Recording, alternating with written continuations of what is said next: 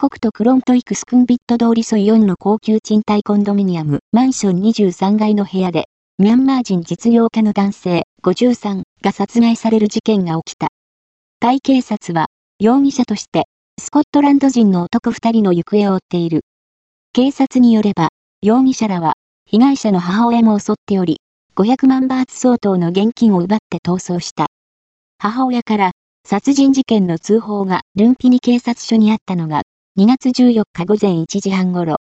警官や救助隊員などが現場に急行すると、顔面と頭部に重傷を負った被害者が血の海に倒れて死亡していた。